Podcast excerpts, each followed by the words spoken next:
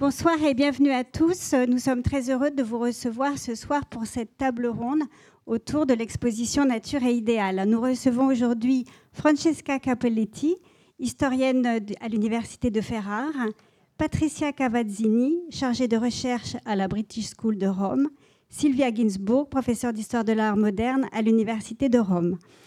Toutes trois spécialistes de l'histoire de l'art l'histoire excusez-moi, toutes trois spécialistes de l'histoire de la peinture de paysage à Rome au XVIIe ont également accepté notre invitation André Chubeda de los Cobos, conservateur en chef de la peinture italienne et française au musée du Prado, et Stéphane Noir, conservateur en chef au département des peintures du musée du Louvre.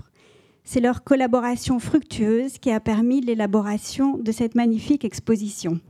Ils sont venus spécialement ce soir d'Italie ou d'Espagne pour présenter leur travail et je les en remercie. Cette table ronde sera polyglotte Soyez bien attentifs. Je laisse la présent la parole à Stéphane Noir qui a accepté de coordonner cette présentation et je vous souhaite à tous une bonne soirée. Merci. Voilà, bonsoir mesdames, bonsoir messieurs. Donc merci d'être euh, ici ce soir et merci à nos trois amis d'être venus de Madrid et de Rome pour cette présentation.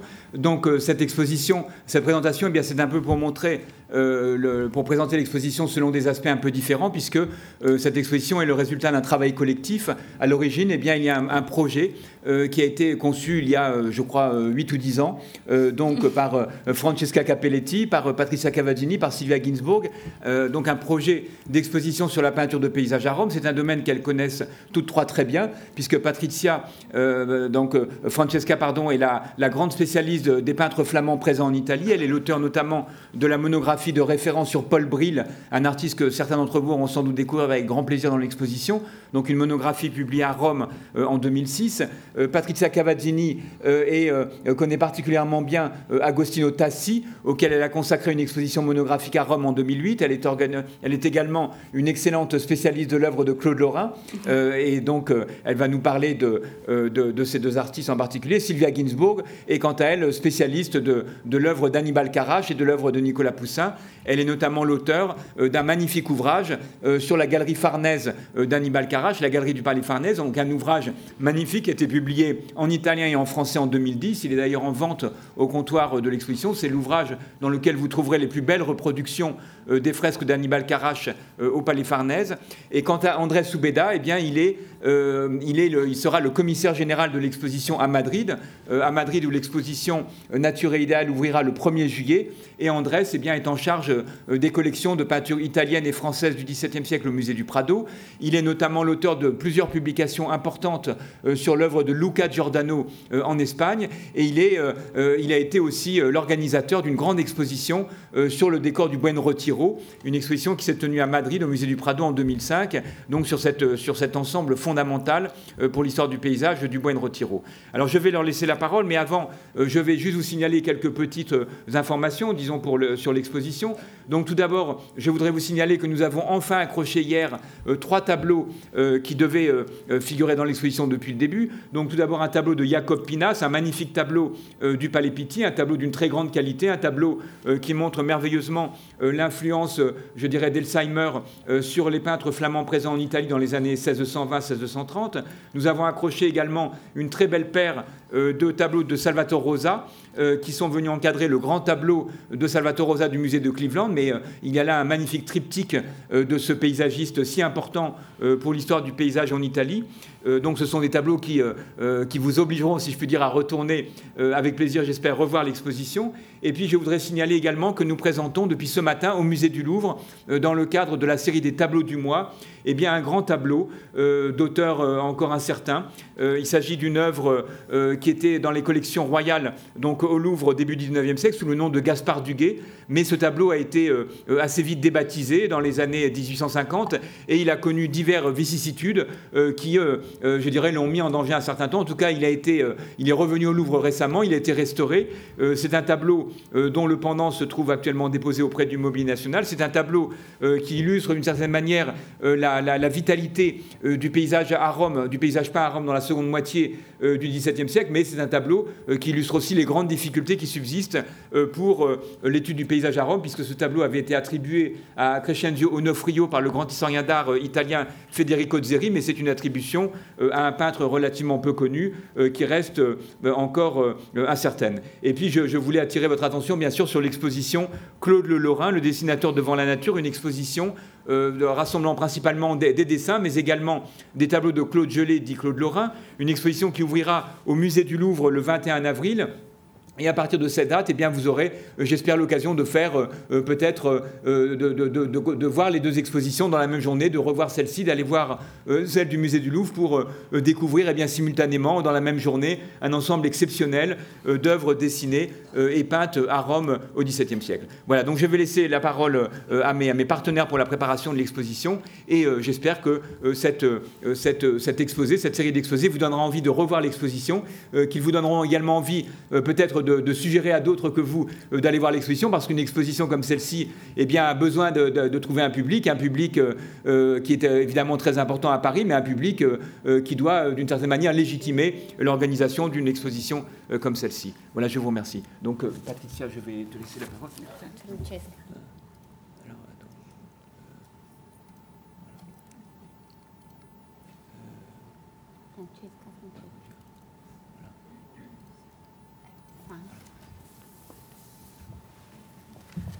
Merci. Euh, je voudrais remercier euh, l'organisation du Grand Palais pour l'invitation et Stéphane Loire pour la présentation. Et je voudrais euh, vous introduire à des sujets qui ne sont pas peut-être parfaitement représenté dans l'exposition parce que je voudrais vous parler de la fortune du paysage dans les fresques et qui ne pouvait pas être transportée ici. Et comme ça, je vais vous faire voir euh, des fresques, des paysages du euh, siècle parce qu'il y avait euh, déjà une tradition, une tradition qui n'était pas si complète, si originale comme la peinture que nous voyons à l'exposition au cours du XVIIe siècle mais il y avait dans l'art italien et dans l'art euh, flamand euh, du euh, siècle précédent des exemples qu'on va voir aujourd'hui.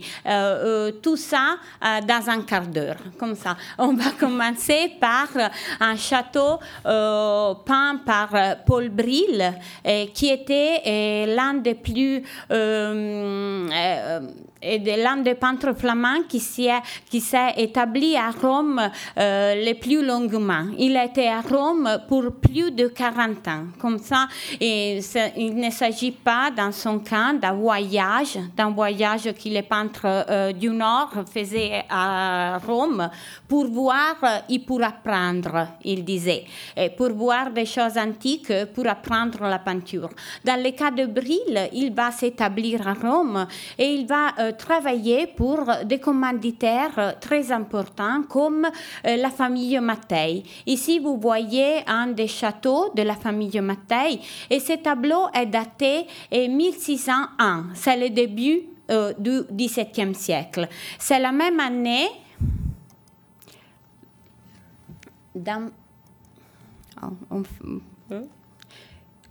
C'est la même année de ce paysage qui est beaucoup plus beau et beaucoup plus euh, euh, et qui a eu beaucoup plus d'influence dans l'histoire de la peinture du paysage. Et c'est la fuite en Égypte d'Annibal Carrache, qui est la première d'une série de six, euh, de, de, peintures peintes par Annibal Carrache à partir de 1601 c'est les mêmes années, mais c'est une peinture complètement différente. Euh, c'est la peinture bolognaise et c'est une peinture qu'on peut vraiment définir classique. C'est un espace solennel qui est très convenient pour l'histoire biblique, l'histoire euh, qui, religieuse qui est euh, au premier plan et qui est la fuite de la Sainte Famille. Hannibal Carrache avait beaucoup regardé les exemples euh, du paysage euh, du VIe siècle. Ici, vous voyez la peinture de Corrège, l'Enoli Metangere, qui est maintenant au Prado de Madrid, et qui était une peinture qui avait un paysage très beau, très souple dans le fond, et, vous voyez que le, les rapports des des figures et, du paysage est complètement différent. Mais ce type de peinture, la grande peinture du VIe siècle, comme la peinture de Corrège et la peinture de Titien aussi dans le Bacchanal, qui était également conservée à Rome au début du XVIIe siècle, comme le Noli Metangere de Correggio, et, et, de Corrège était vraiment très important pour les peintres euh, de paysage du XVIIe siècle, euh, parce qu'ils pouvaient regarder ce type de paysage pas euh, un coup après l'autre, un paysage très pas trop détaillé comme les paysages des peintres flamands, mais un paysage qui restituait l'idée vraisemblable de la nature. Et ici, par, euh, vous, euh, vous, voyez euh, le contraire, on peut dire. C'est une des premières peintures de Paul Bril. Et c'était un genre complètement différent. Paul Bril peignait à la fin du VIe siècle des petits tableaux sur cuivre, sur un matériel très brillant qui donnait de la lumière encore à son paysage et c'était des, euh, vraiment des petits tableaux, des tableaux qui avaient une destination comme ça complètement différente, même dans euh, les collections, dans l'accrochage de la collection, euh, des grandes peintures de paysages. Mais Brill va développer son style de ce type de petits tableaux à des tableaux comme ça. Ceci, c'est un tableau par Paul Bril encore, mais peint 20 ans après. C'est un tableau de 1621 qui se trouve à Berlin, dans un musée américain, et qui, vous voyez, doit beaucoup à la peinture classique, à la peinture bolognaise d'Annibal Carrache. mais on ne peut pas euh, penser que le contact euh, entre les artistes euh, italiens, les artistes du Nord ont été eh, importants seulement pour les artistes flamands, pour les artistes flamands qui peuvent changer un peu leur eh, peinture maniériste et évoluer vers une peinture plus, eh, plus moderne et plus classique. Et c'était une longue histoire. Il y avait des ateliers où les expériences de peintres du Nord et les expériences de peintres italiens se mêlaient continuellement. Et ça, euh, avait lieu à partir de la euh, moitié du VIe siècle. Euh, ce que je vous montre ici, et je m'excuse si certaines fois les images ne sont pas très belles, mais ce sont des endroits vraiment difficiles à photographier. Ici, c'est le plafond de la salle ducale dans le palais du Vatican, et c'est une salle complètement privée, c'est la salle du pontife, c'est très difficile d'y aller. Et, mm, et les plafonds a été peint par des peintres flamands à la moitié du VIe euh, siècle avec des petits paysages purs. Vous voyez qu'ici, il n'y a que de petites figures humaines et il y a des paysages avec la neige, des paysages euh, dont on pense que euh, dont on pense de voir seulement au cours du XVIIe siècle. Mais il y avait une certaine tradition même dans les siècles euh, précédents. Et ici, euh, encore, vous voyez, dans les loges du Vatican, euh, encore des, lieux, des endroits qui ne sont pas accessibles par le public, et des paysages fabuleux, des paysages de rêves, et qui sont un mélange de, des édifices, des ruines antiques, et, et peints encore par des peintres flamands anonymes, auxquels on n'est pas possible de donner encore un nom. Ici aussi, dans le château Saint-Ange, des petits paysages à l'antique avec des grotesques qui ont été peints euh, dans la deuxième moitié du VIe siècle. Comme ça, dans les fresques, il y avait déjà une certaine tradition euh, pour la présence du paysage. C'était des frises, comme vous l'avez euh, vu jusqu'à ce moment, c'était des frises peintes à fresque dans des salles qui étaient des salles parfois très importantes. Et ici, on commence, on commence à voir la collaboration de Mathieu Bril, le frère aîné de Paul Bril, avec un peintre italien qui s'appelait Antonio Tempesta, qui était un peintre florentin. Et les deux avaient euh, euh, un, atelier, un atelier qui fonctionnait très bien, qui recevait beaucoup de commissions.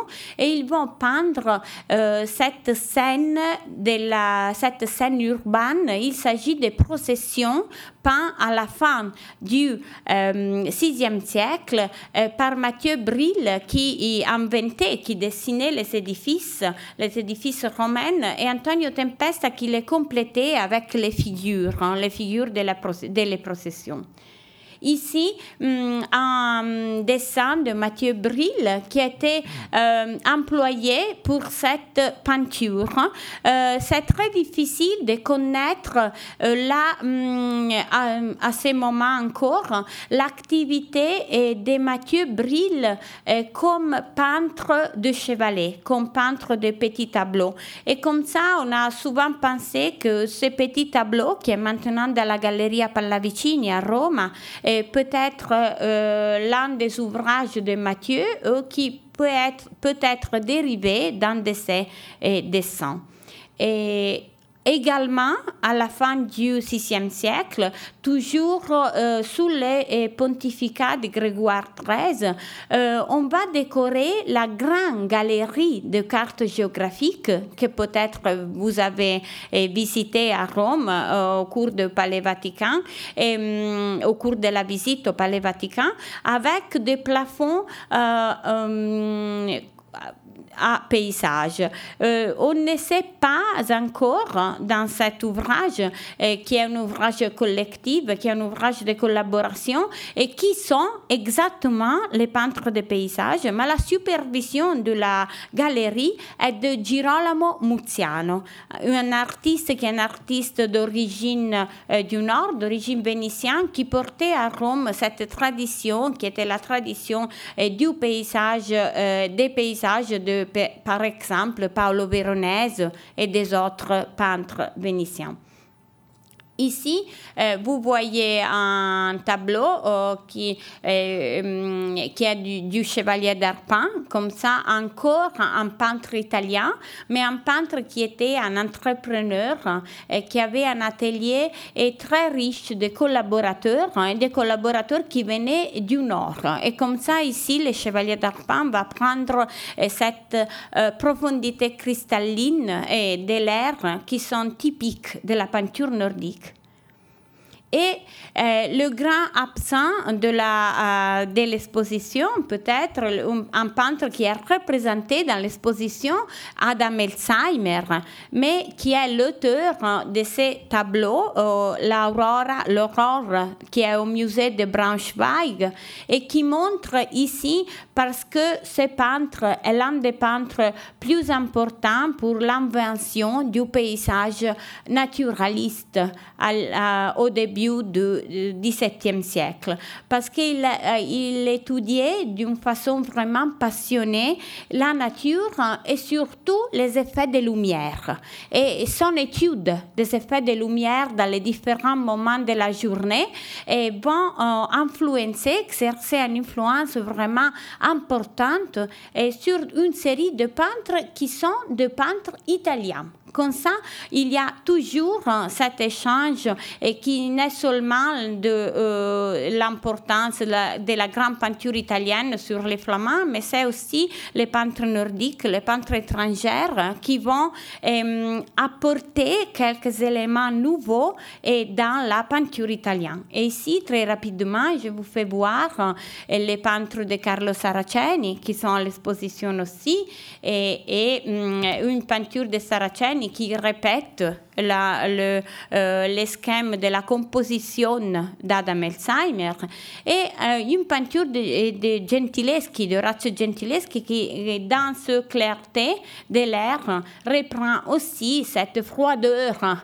des couleurs qui était typique des artistes du Nord.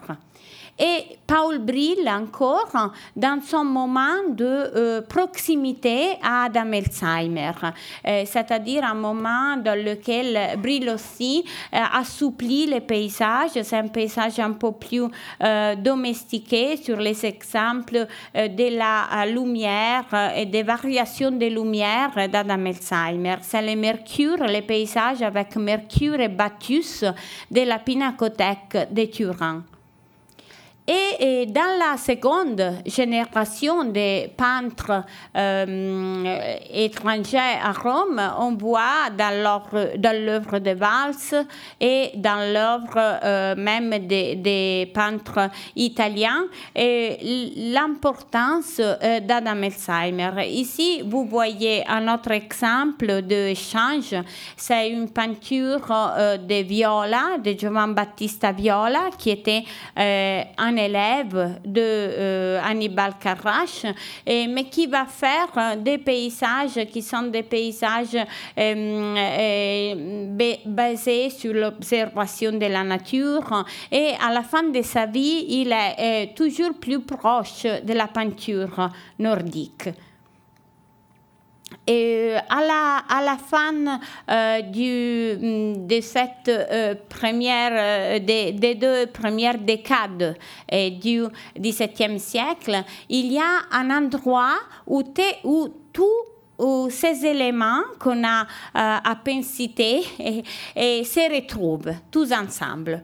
c'est le Casino de l'Aurora, le Casino de Ludovico Ludovisi, qui était le cardinal neveu de, euh, du pape Grégoire XV et, qui bâtit euh, sa collection et fait décorer euh, cet endroit entre 1621 et 1623 et en confiant la décoration de la galerie à Agostino Tassi qui est un autre protagoniste de cette histoire et, et à Gershon le Gershon va peindre l'aurore, l'aurore qui est le sujet euh, de la voûte qui donne euh, la, mm, le nom à, cette villa aussi. Et dans cette euh, villa, il y avait les tableaux que nous avons vus au début de cette exposition. Il y avait les tableaux de Corrège, les Noli Metangere de Corrège, et il y avait le Bacchanal de Titien. Et il y avait sous de cette euh, vision céleste de Gershon et des petits tableaux mis en frise des frères Brill et de euh, ces peintres Ferrare comme les Dosso, tout mis à former en petit frise euh, sous, la, cette grande peinture de Gershon. Et dans une salle à côté, le cardinal voulait les quatre euh, peintres des paysages à ces moments euh, les plus euh, importants, c'est-à-dire Paul Brill et les Gershon, Domenicain et Giovanni Battista Viola, et qui allaient peindre un cadre pour chacun à fresque dans cette petite salle à côté de l'Aurora qui s'appelle la salle des paysages. Comme ça, ici, cette première euh, saison de la peinture de paysages euh, semble avoir son lieu de leçon. Je vous attends à Rome. Merci.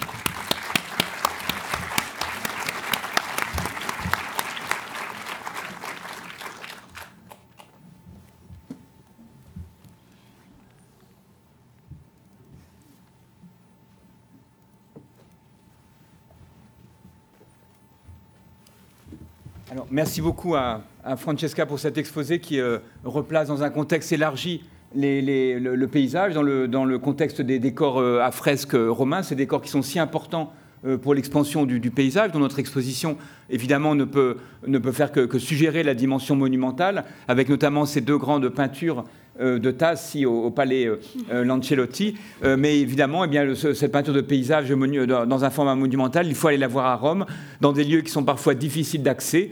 Euh, dans d'autres lieux parfois imprévus ou parfois euh, euh, plus inattendus, comme la salle des, cartes géographiques du, Palais du Vatican, ou encore dans les églises comme San Silvestre ou Al Quirinal, où on trouve les, fresques de Polidoro da Caravaggio, qui sont si importantes pour l'évolution de, de, la peinture de paysage. En tout cas, il faut avoir bien sûr présente cette dimension monumentale du paysage. Et puis, ce que Francesca a bien montré, eh bien c'est les, interactions euh, qui s'opèrent entre les, artistes euh, natifs d'Italie, les artistes flamands, qui trouvent tous à Rome un milieu favorable pour l'expression de, la, du paysage, mais avec des enrichissements, des enrichissements réciproques qui sont parfois complexes, qui sont parfois difficiles à mettre en œuvre, mais sans lesquels eh bien, on expliquerait difficilement donc, la vitalité de cette peinture de paysage à Rome que nous avons tenté de, de présenté dans cette exposition.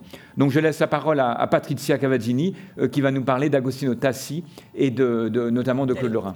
Euh, excusez-moi, mon français, je vais lire mon texte. Euh, avec cette exposition, nous avions l'ambition d'illustrer plusieurs aspects de la peinture du paysage du XVIIe siècle à Rome, dont je vais vous en montrer quelques-uns.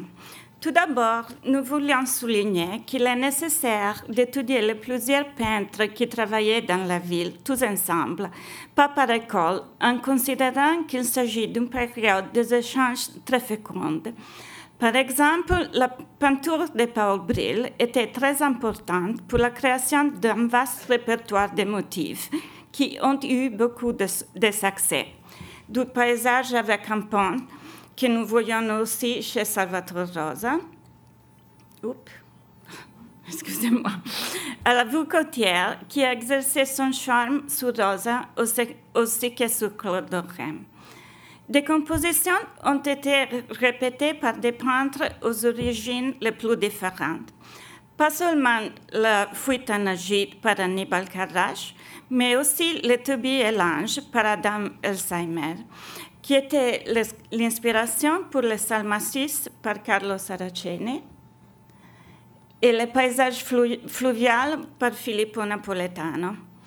Nombreux, nombreux peintres se montrent très sensibles aux suggestions de la peinture vénitienne dans les mêmes années, surtout celle de Titien.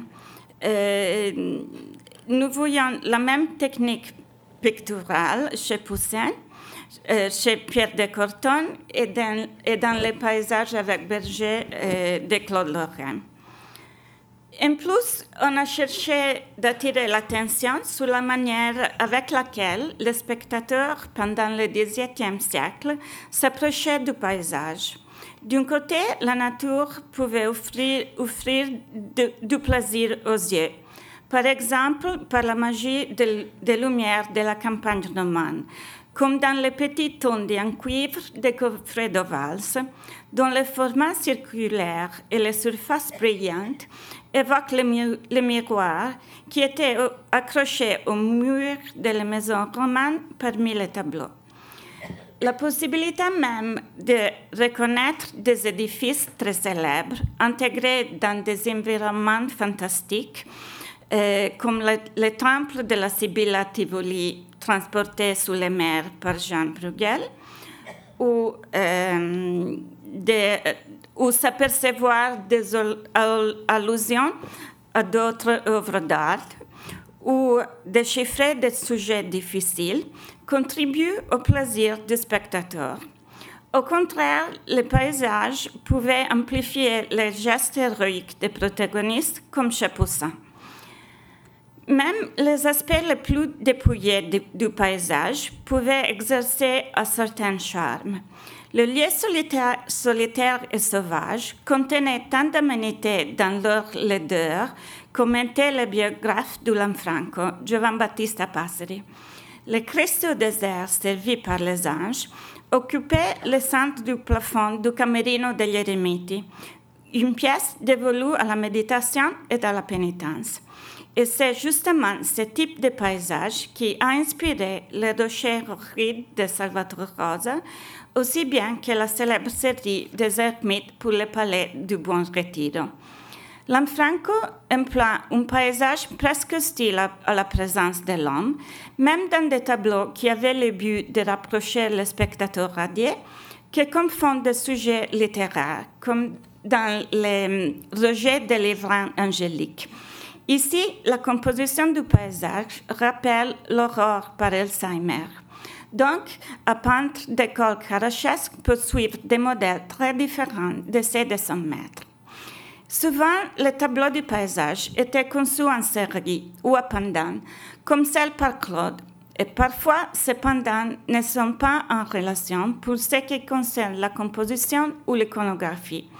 Une vue réelle peut s'opposer à une imaginaire, à l'instar de la vue de Campovaccino et du port avec le Capitole, ou une toile fondée sur des architectures classiques peut être complétée avec un paysage boisé, comme dans les portes avec Ulysse remettant Chryséis à son père et les Paris et Oenon. Une telle relation peut dériver du deuxième livre de perspective par Sebastiano Serlio, où nous voyons une semblable opposition entre la scène théâtrale tragique et celle satirique. la, la section de dessin a l'intention de montrer comment ils étaient utilisés par les peintres.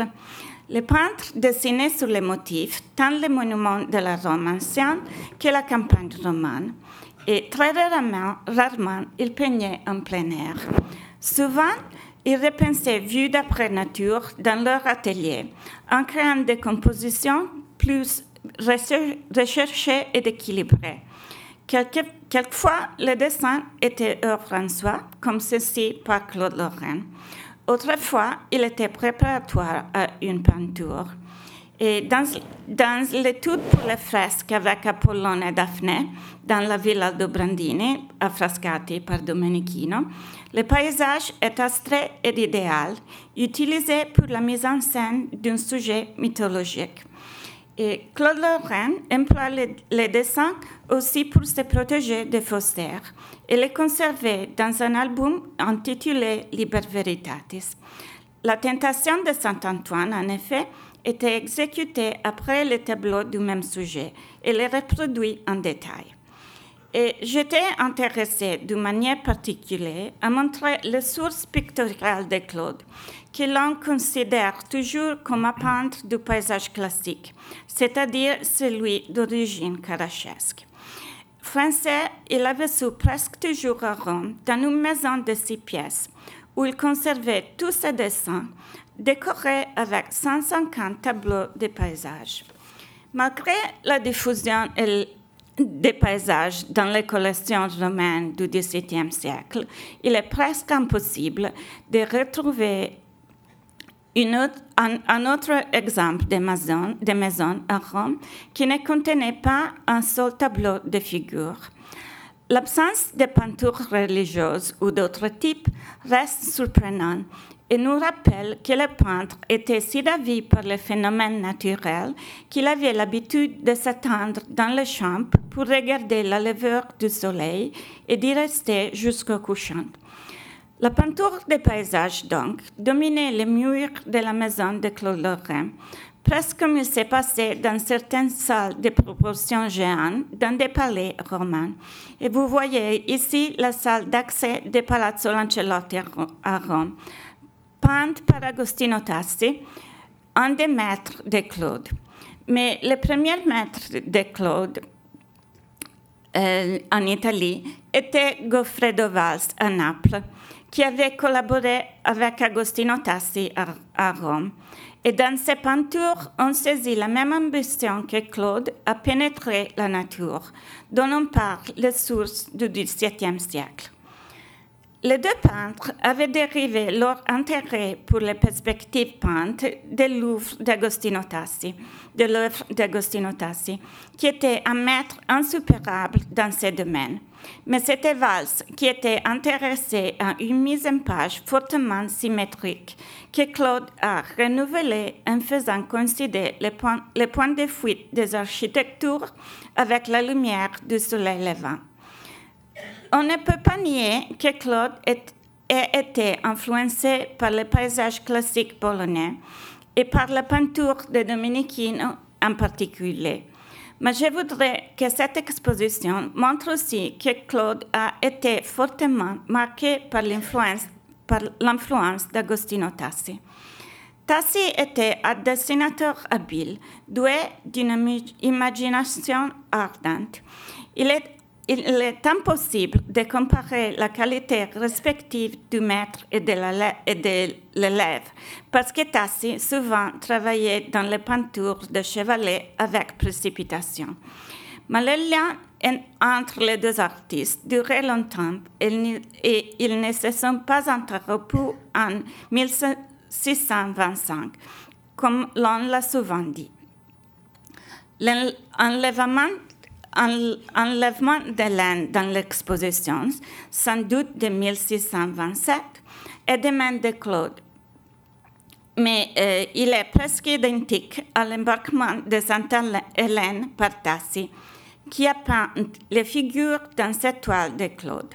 À l'instar de Tassi, Claude tirait des textes littéraires, des épisodes peu ou pas représentés auparavant, qui lui fournissait un prétexte pour transformer un paysage en peinture d'histoire, souvent sans créer un accord profond entre l'homme et la nature. L'embarquement de la reine de Saba ou l'arrivée de Cléopâtre à Tars sont des sujets que Tassi avait représentés auparavant de Claude. Mais surtout sur le plan formel, la date de Claude Vertassi est évidente, au moins jusqu'en 1650. je vais vous en montrer quelques exemples. Les dessins avec les paysages avec Berger par Tassi et le même sujet par Claude. La danse champêtre par Tassi dans une frise de Palazzo Lancellotti est un dessin par Claude de 1630. Une vue imaginaire Tassi dans la même frise et l'embarquement de Sainte-Ursule par Claude. Le port, le port avec le Capitole par Tassi est le même sujet par Claude. Et dans l'une des œuvres les plus bizarres de Claude, Le paysage avec la tentation de Saint-Antoine de 1638, émerge encore d'une manière puissante l'exemple de son maître. L'arsenal par Tassi était probablement peint autour de 1635 et nous donne une confirmation importante de la longue durée des rapports entre les deux peintres on retrouve dans les peintures, d'une façon analogue, des architectures majestueuses et improbables, et un très fort raccourci. Dans tous les deux, tous les deux un pont avec des, des, arches très hautes euh, caractérise l'arrière-plan. La vision sombre d'Agostino, qui semble anticiper les prisons de Piranesi, se transforme chez Claude dans une scène d'enfer. L'usage de plusieurs sources, d'illumination, le feu allumé dans la nuit, la clarté de la lune dérive certainement d'Adam Alzheimer, mais leur usage est toujours filtré par l'exemple de Tassi. Donc, il y a beaucoup de plus, de plus en Claude que le désir d'ordre et de rigueur de l'école bolognaise. Merci.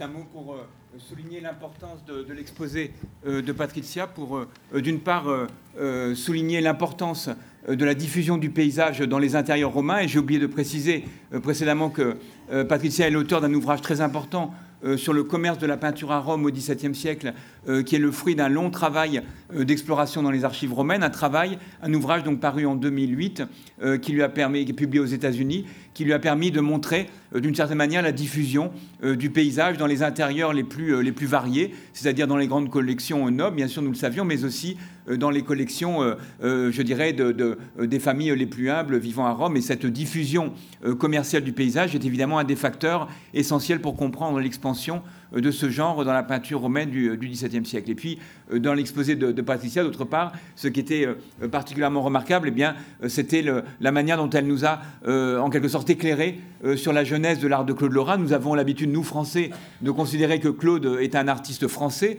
euh, qui a travaillé euh, en étranger à Rome, mais euh, il y a aux origines de l'art de Claude eh bien, des, des, composantes très différentes. Il y a bien sûr le paysage classique d'origine bolognaise, mais il y a aussi bien sûr, et c'est ce que nous a très bien montré Patricia, des artistes nordiques. Il y a Elsheimer, il y a Agostino Tassi, il y a des artistes dont, d'une certaine manière, eh bien, Claude Lorrain a fait une synthèse avec, en portant à un niveau, euh, disons, de, qualité, de subtilité, le genre du paysage classique euh, insoupçonné et euh, insurpassable par rapport à ce que ses contemporains avaient fait avant lui. Voilà, donc je laisse maintenant la parole à André Soubeda, qui va nous parler en anglais de la, commande du Palais du Buen Retiro, qu'il connaît si bien et pour lequel il a fait des hypothèses très importantes dans les essais du catalogue. Thank you. Thank you very much for coming this afternoon. I beg your pardon because I don't I don't speak French. Excuse me. So I am I am I'm going to read my essay, well, a little a, a little text in English very slowly just to make me uh, un- make me understood. I'm going to speak about the decoration of the Buen Retiro in Madrid. The story of the of the Buen Retiro Palace in Madrid and its pictorial decoration continues to present numerous unresolved issues despite the large number of studies, studies devoted to, to this royal residence. The story of the palace construction is probably the best known chapter within the subject.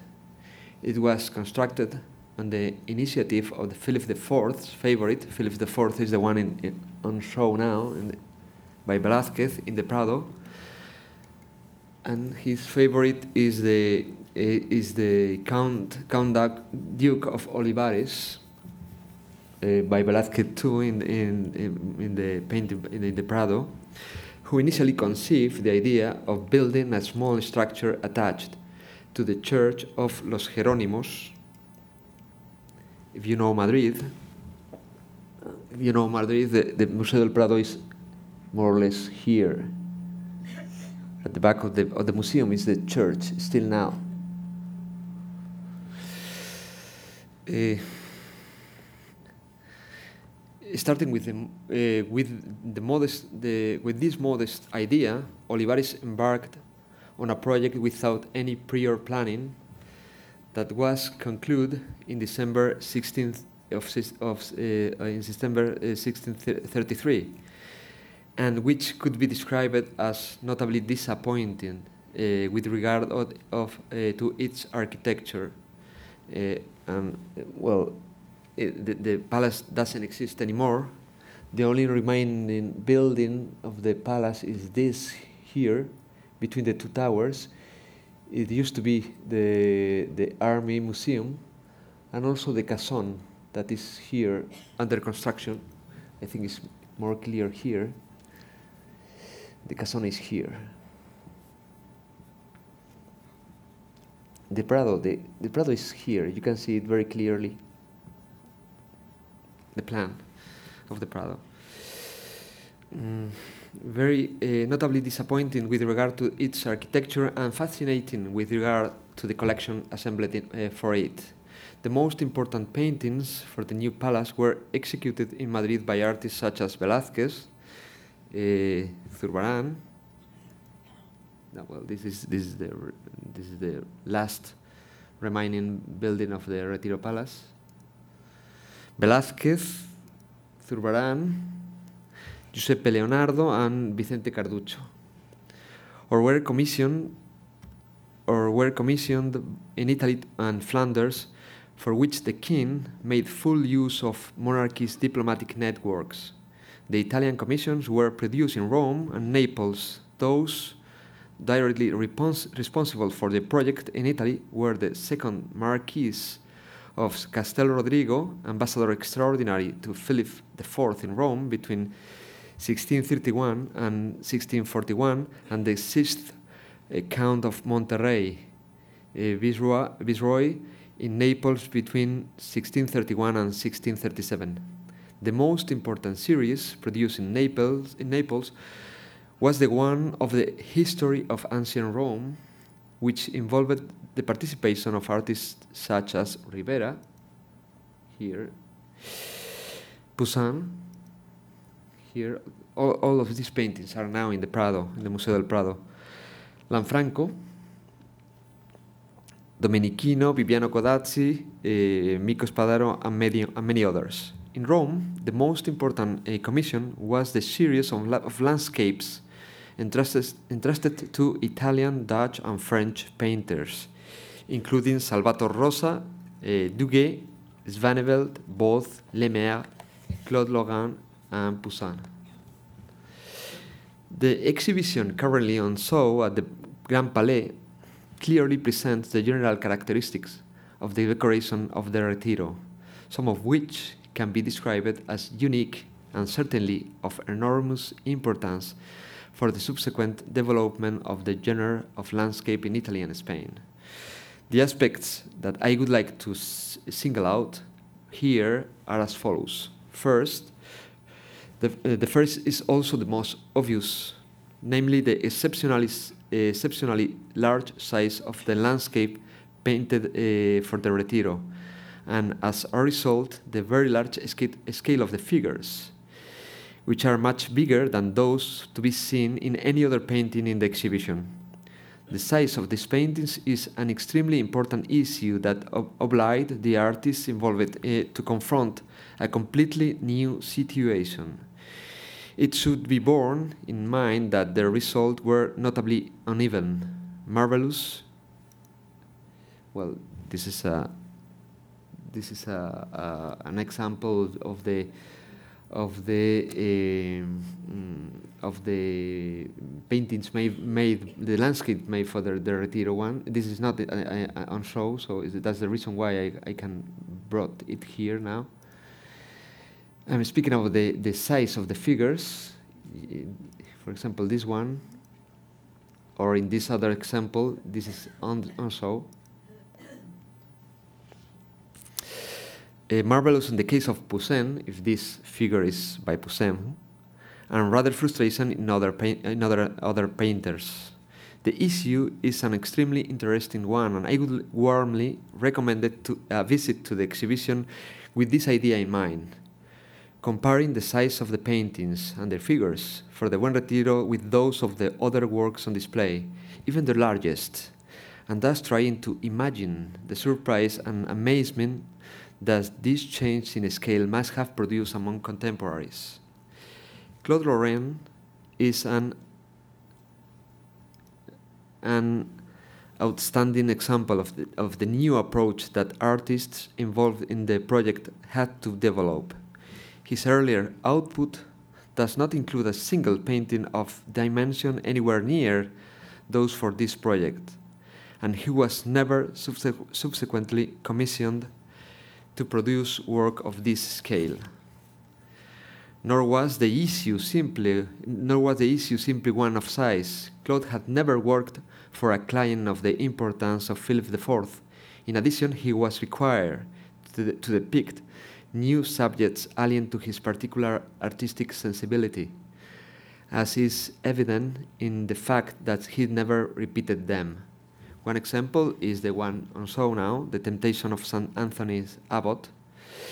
Claude painted a moonlight scene, which was also a type of setting that he had not previously used, with, his, with its, its, its charming Bruegel like air.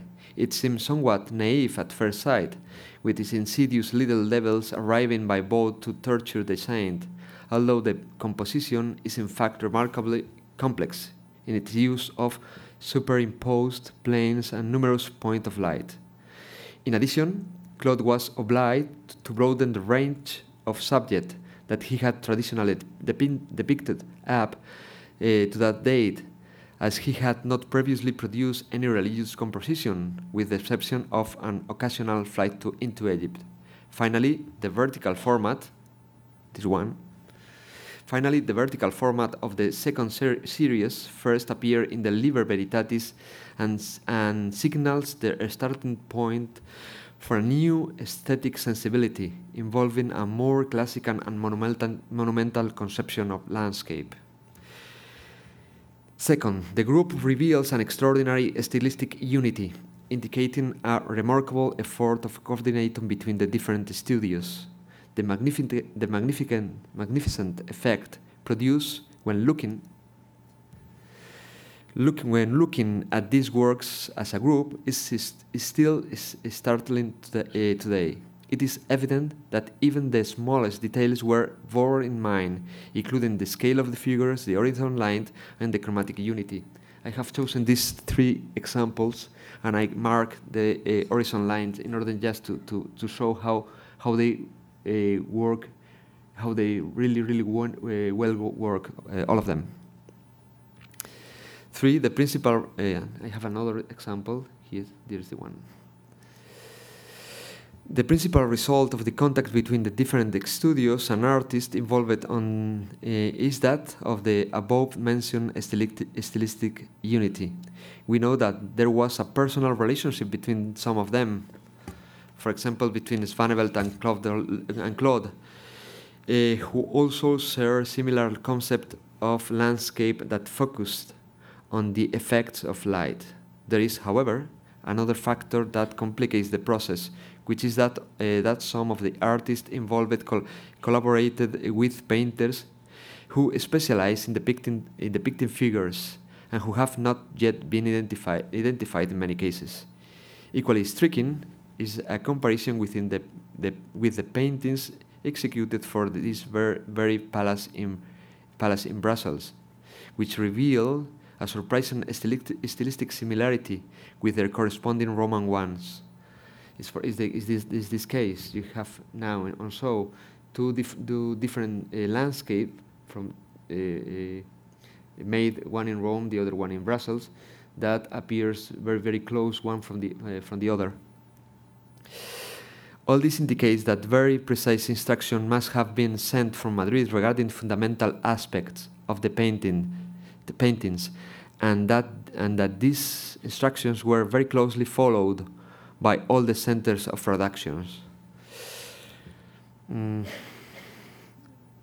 Uh, the difficulties involved in this undertaking are clearly evident from an, an observation of the differences existing in the, in the painting, uh, paintings executed in Naples in which the similar similarities are reduced to the most superficial aspects as such as the sizes of the paintings or the subject of the subjects to be depicted, and in which each of the of the participating studios produced works that have little to do with those produced produced by the by the rest.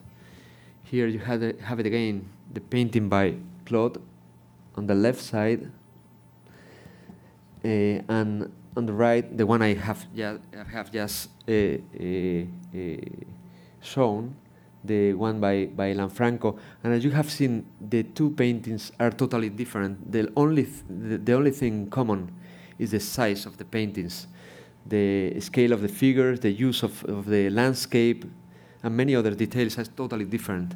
These studios hadn't any uh, hadn't any contact when they worked for the for Madrid for the Buen Retiro uh, Commission.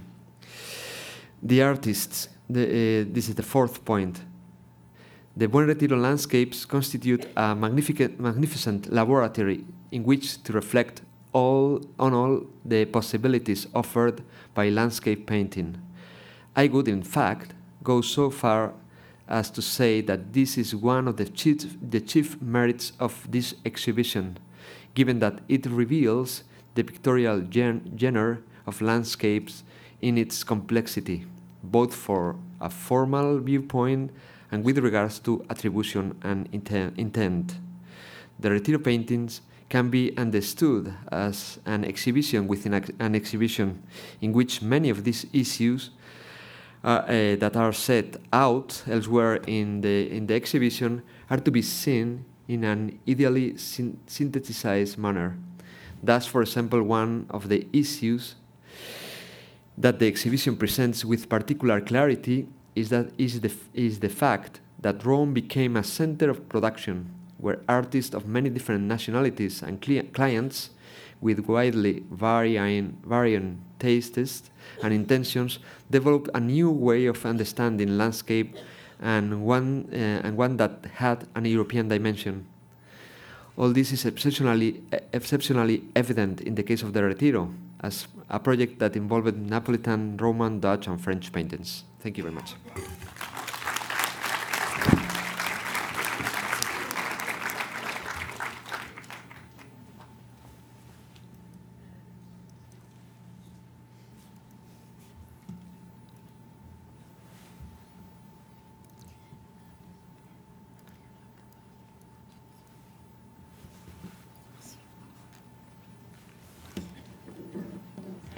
À André Soubeda pour cet exposé très, complet euh, sur la genèse et surtout les problèmes que pose encore euh, l'entreprise extraordinaire euh, du Buen Retiro. Il faut rappeler que le Buen Retiro, à la fin des années 1630, eh c'est le plus grand palais royal construit en Europe pour le plus grand souverain européen.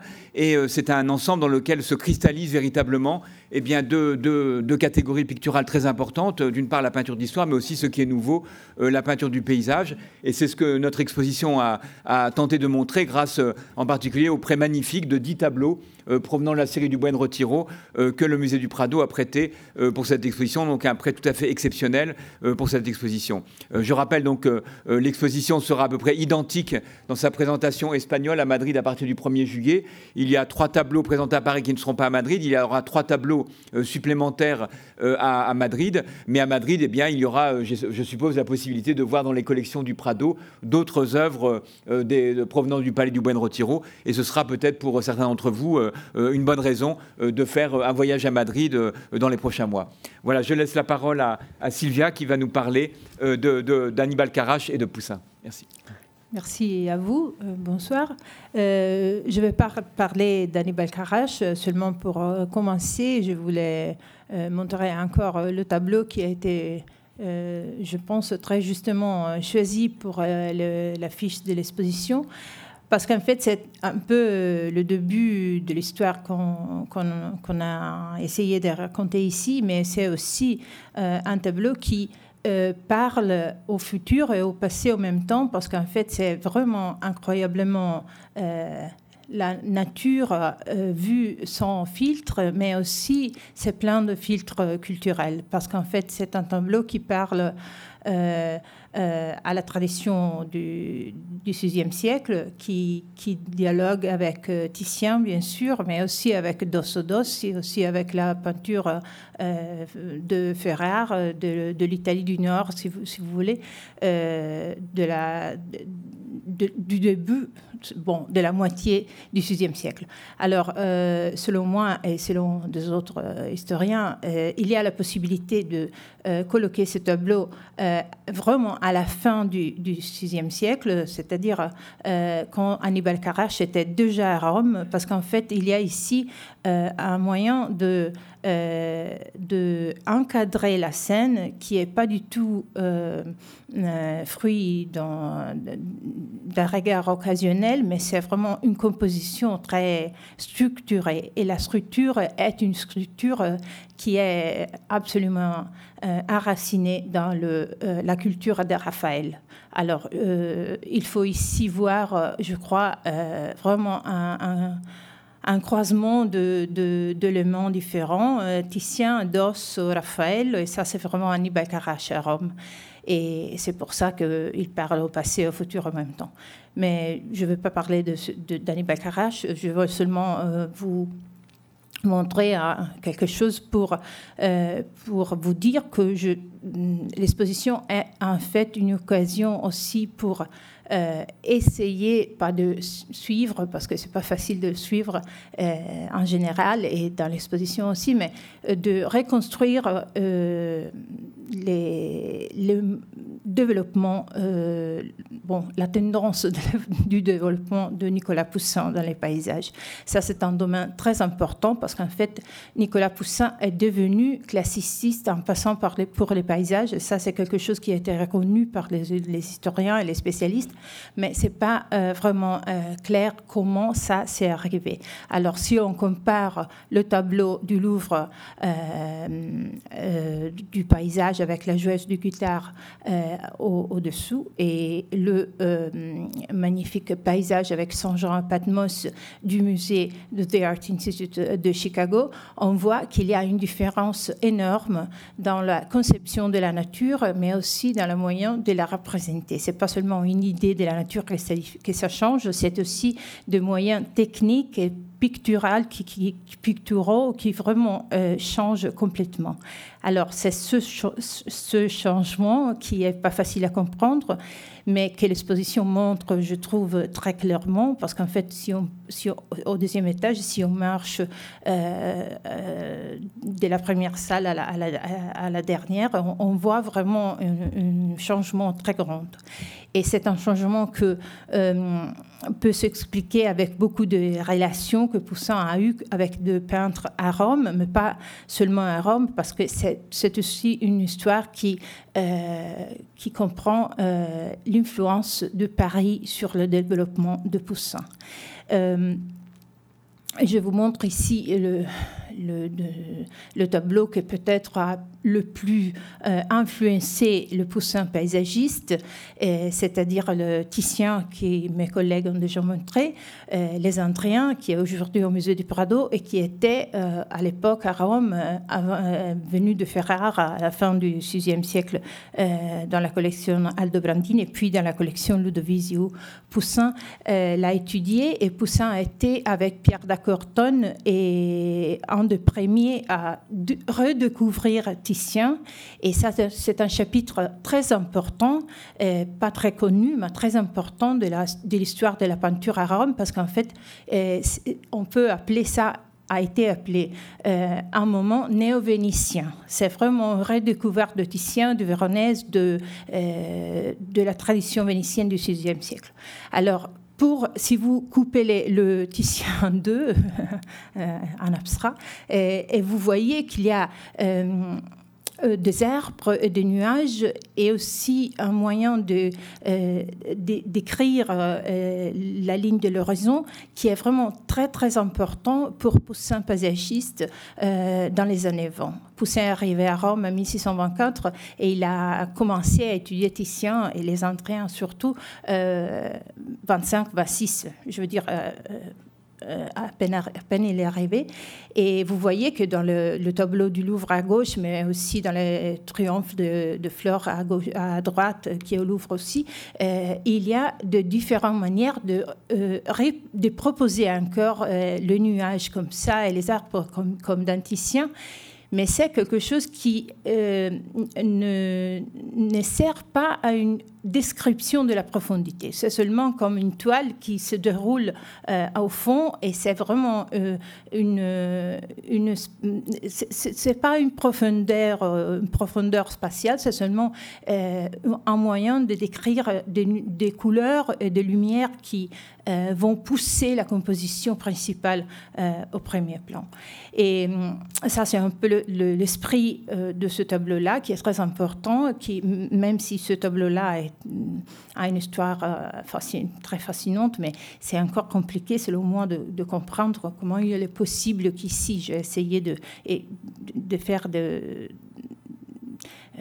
des précisations dans, mon essai dans le catalogue, mais je n'ai pas résolu de problème, c'est seulement qu'il y a beaucoup de problèmes en fait, parce qu'on voit que euh, dans ce tableau-là, qui a été remis ensemble très récemment et aujourd'hui à Montpellier, et c'est un tableau qui a été peint pour Cassiano del Pozzo, qui était un des collectionneurs les plus connus euh, à l'époque, qui a protégé Poussin du debout. Et, c'est un tableau euh, considéré très précoce. Alors ici, enfin, on voit euh, un peintre qui dialogue encore avec Titien, mais qui a déjà un peu compris comment décrire la profondeur. Et Poussin se développe euh, pendant euh, les années 30. Et je vous montre ici, ce sont des tableaux que vous connaissez ou vous pouvez connaître parce que ça, c'est, un très mauvais photo, mais c'est un tableau du Louvre. Je m'excuse pour la reproduction. Et ça, c'est un tableau important pour les, pour les Poussins peintres de paysage parce qu'on peut les dater euh, sûrement. Ça, c'est 1634. Et on voit que Poussin a commencé à regarder euh, de modèles différents, de modèles italiens, euh, euh, romains plus précisément, pas seulement Raphaël, Raphaël qui est très présent ici, mais aussi Domenichino, Guidorini. Ce sont des peintres qui étaient à Rome à l'époque. Et ça arrive aussi avec les Saint Jean baptisant le peuple qui est au Louvre aussi, et un tableau qui est très plus mûr du point de vue du paysage, et, mais qui peut être daté aussi euh, dans la moitié euh, des années 30. Je vous le montre très rapidement, seulement pour vous dire qu'en en fait, on voit euh, se s'imposer dans, le, le, la recherche de Poussin des années 30 un moyen de décrire les paysages avec une sensibilité pour l'horizon et la lumière qui est nouvelle, qui n'était pas si présente dans les années 20 mais encore avec une disposition euh, euh, dans un frise des arbres et de l'horizon. C'est vraiment quelque chose qui, euh, qui se déroule comme ça, qui, qui, n'arrive pas à, à, rejoindre le premier plan, je veux dire, qui, qui, ne roule pas. C'est là-bas, ça reste euh, là-bas. Ça s'étend de euh, Bacchanal pour Richelieu, ça on le peut le dater sûrement, c'est 1636. Euh, Alors on voit que Poussin est très habile maintenant comme peintre. Il joue avec le premier plan, avec les tissus et les couleurs, euh, le matériau différent qu'il décrit. Mais le paysage, même s'il est important et on sent que la lumière est plus importante qu'avant, c'est pas encore quelque chose qui vraiment euh, euh, est partout dans la toile. ça, c'est un tableau mm, de, la même époque. Et ici aussi, ça, c'est la nourrissance du Bacchus. C'est un tableau de Dalwich euh, en Angleterre. Et ici, on voit que euh, l'air commence à vraiment à, parcourir euh, la toile dans un cas. Et ça, c'est sûrement l'influence très importante de euh, Claude Lorrain, parce qu'on sait que Nicolas Poussin a été ami de Claude euh, de, de, la fin des années 20 et au début des années 30, en fait, il commence à euh, répondre dans sa manière à la recherche de Claude. Et probablement, même si on a des, des témoignages de sources que nous disent que Poussin Lorrain allaient dans la campagne romaine euh, faire des, croquis par la nature, sur la nature. Euh, on n'a pas vraiment de témoignages comme ça euh, jusqu'au début des années 30 pour Poussin. Parce qu'en fait, dans les années 20, il est néo-vénitien, mais il n'est pas proche de Claude. Et il est probable que il avait besoin d'un contact plus proche, je veux dire, du point de vue du style. Et ce contact, probablement, a été euh, Gaspard Duguay qui était le frère de, la femme de Poussin. Euh, Poussin a marié la, sœur de Duguay en 1630 et de 1629 probablement il, connaissait ce jeune, très très jeune garçon. Duguay était né en 1615, alors il était, vraiment un garçon. Et, les sources sont très uniformes euh, en, nous, en, nous, disant que euh, Duguay était vraiment un extraordinaire peintre de paysages. Il était très capable euh, sur les paysages et très mauvais sur les figures. Et, et Poussin était conscient de ça et il mettait du guet à faire des paysages très tôt. Alors ça, c'est très important parce que c'est très probable, en fait c'est sûr, parce que les sources disent, ça, pas vraiment ça, mais on a des témoignages très intéressants. C'est très probable qu'à la fin des années 20, quand euh, Poussin et, Lorrain étaient amis et allaient dans la campagne et aussi à étudier les bacchanales des Titiens, comme euh, on sait qu'il faisait. On a des témoignages directs euh, du peintre allemand Sandrard qui disait qu'il allait à étudier Titien avec Poussin et, Claude. C'est très probable que Poussin a décidé de faire étudier les paysages à ce garçon chez Claude. Et euh, en fait, les sources nous disent que Duguay a euh, exécuté des travaux pour Claude au début des années 30. Alors, je vous montre ici un, rapport entre, à droite, le tableau de Claude qui est ici dans l'exposition, magnifique euh, morceau de nature, vraiment incroyable, qui probablement peut dater 1636-37. Et à, à gauche, une reproduction d'un tableau de Gaspard Duguay qui est aujourd'hui à la National Gallery de Londres du Duguay, c'est un problème énorme du point de vue de la datation. Euh, c'est vraiment très difficile, euh, sa chronologie. Euh, mais on est d'accord qu'il y a une période très, du, début, du début de sa carrière qui a été appelée le.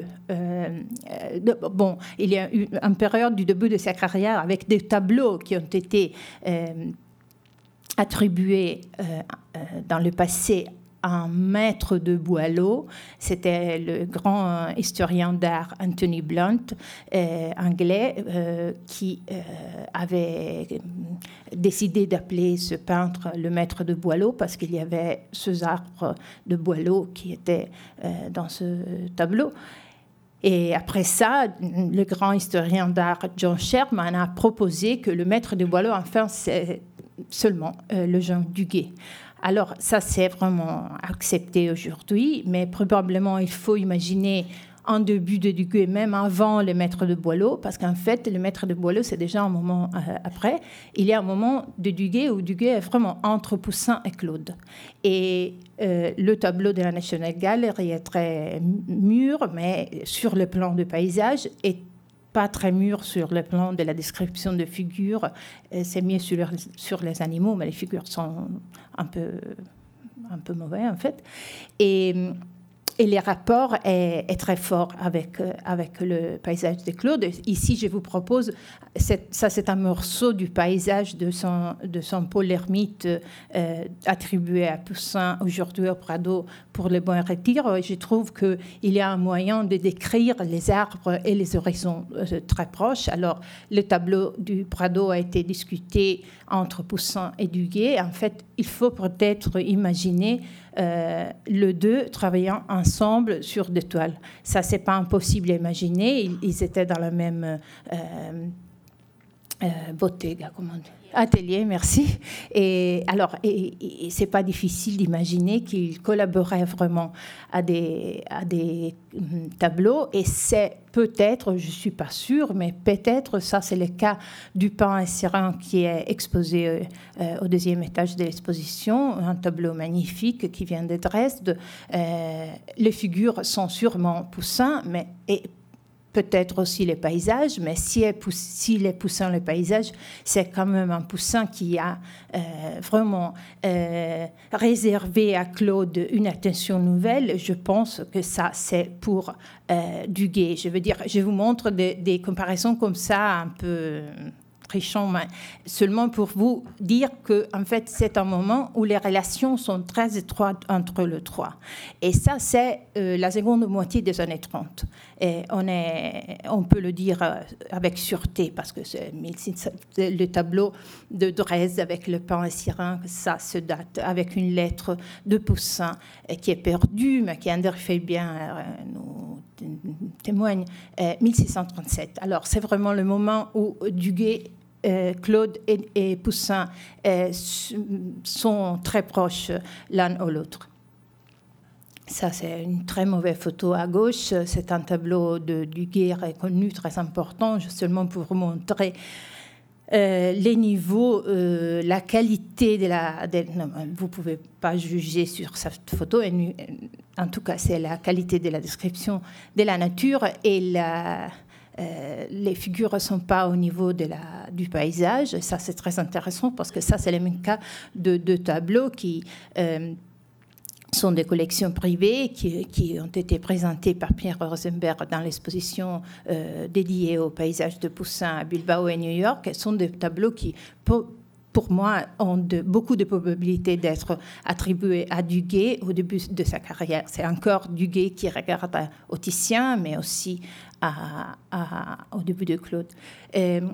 Ça, c'est très mauvais, je crois, et il y a des photos très mauvaises, mais c'est très intéressant parce que ce sont des fresques qui ont été photographiées très mal dans le passé dans l'importante monographie de Duguay de, de Madame Boisclair, euh, on avait des photos en couleur, mais euh, aujourd'hui, on a un bouquin avec beaucoup plus de photos. On peut vraiment juger euh, ce fresque qui sont dans un palais à Rome qui s'appelle le palais Muti Bussi et la famille Mouti, en fait, euh, était en rapport avec, euh, avec Duguay, et les fresques sont de Duguay, on peut les dater euh, sûrement entre 1636 et 1641. Je veux dire dans le même moment où Duguay est entre Poussin et Claude.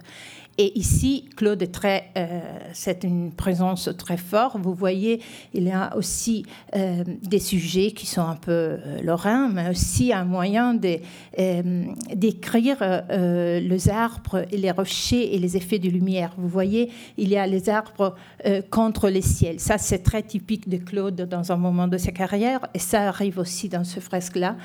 Et et euh, vous voyez, ça c'est Claude euh, au début des années 30 dans un tableau de Boston.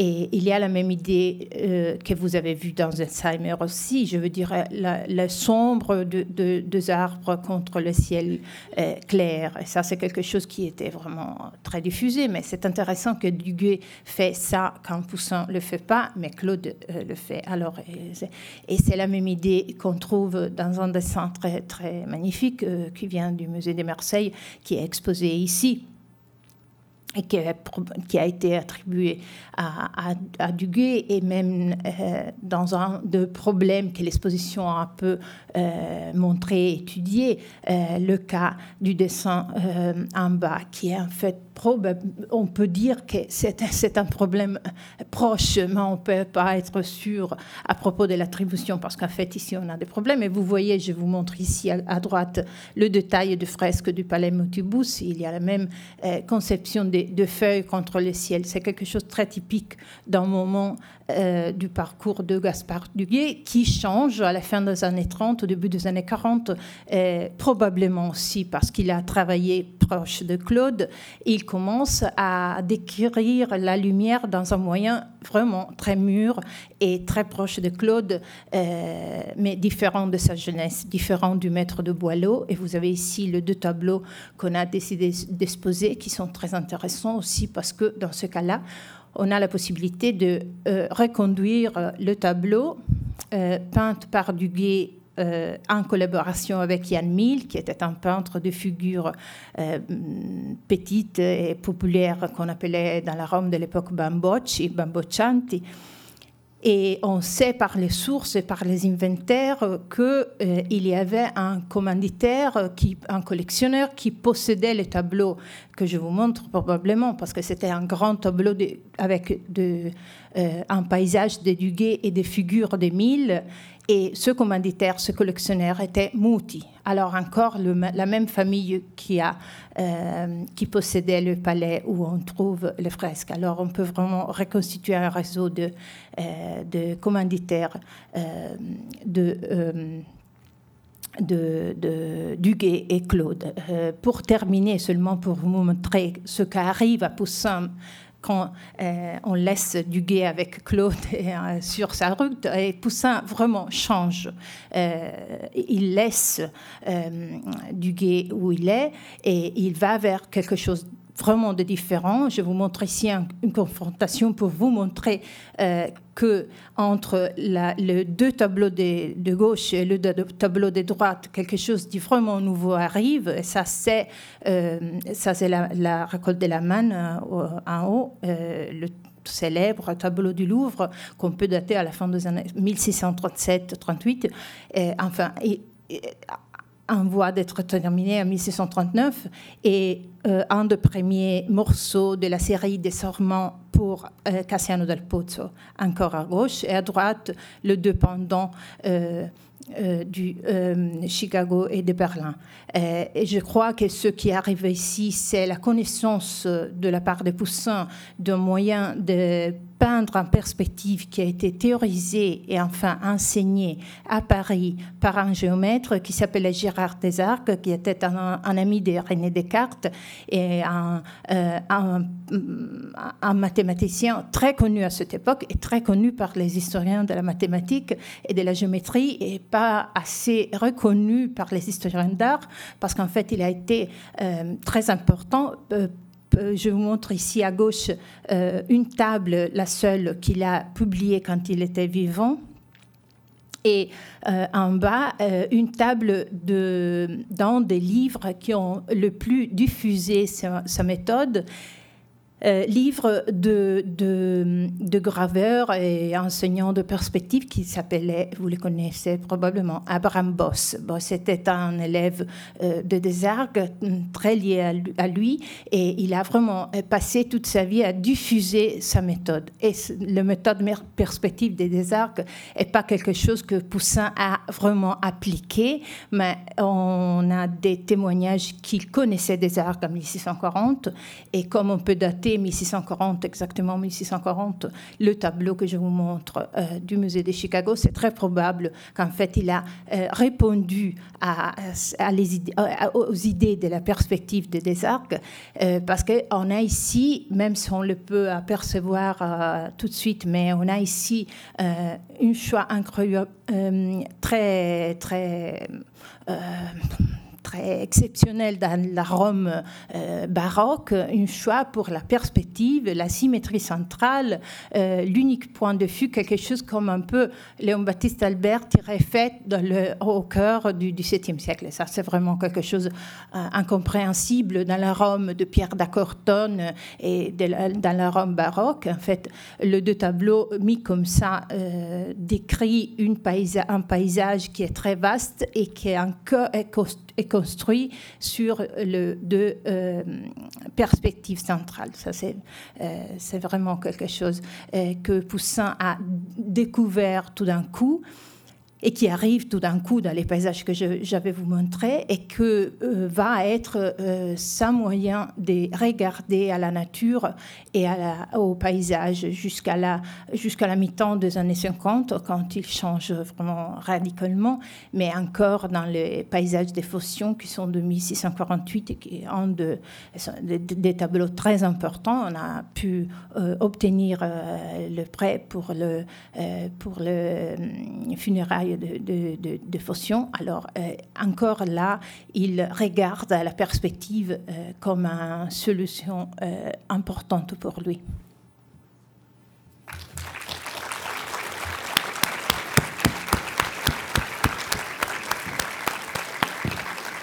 Voilà, Sylvia Ginsburg nous a donné des, des, éclaircissements très importants sur les relations que l'exposition permet de mettre en évidence entre Poussin, Claude Lorrain, Duguay. Ce sont des choses qu'une exposition permet, mieux que, des livres, mieux que des rapprochements de photographies. Euh, nous espérons que ces, exposés vous auront permis de peut-être d'éclairer la démarche euh, qui aura permis de, qui aura présidé à l'organisation de cette exposition. Nous espérons euh, que vous aurez peut-être envie de retourner dans l'exposition, de lire son catalogue et puis d'aller voir ailleurs d'autres paysages peints à Rome dans la première moitié du XVIIe siècle qui vous permettront peut-être eh bien de, profiter autant que possible de, de, de, ce magnifique rassemblement donc permis par l'exposition du Grand Palais. Voilà, merci à tous.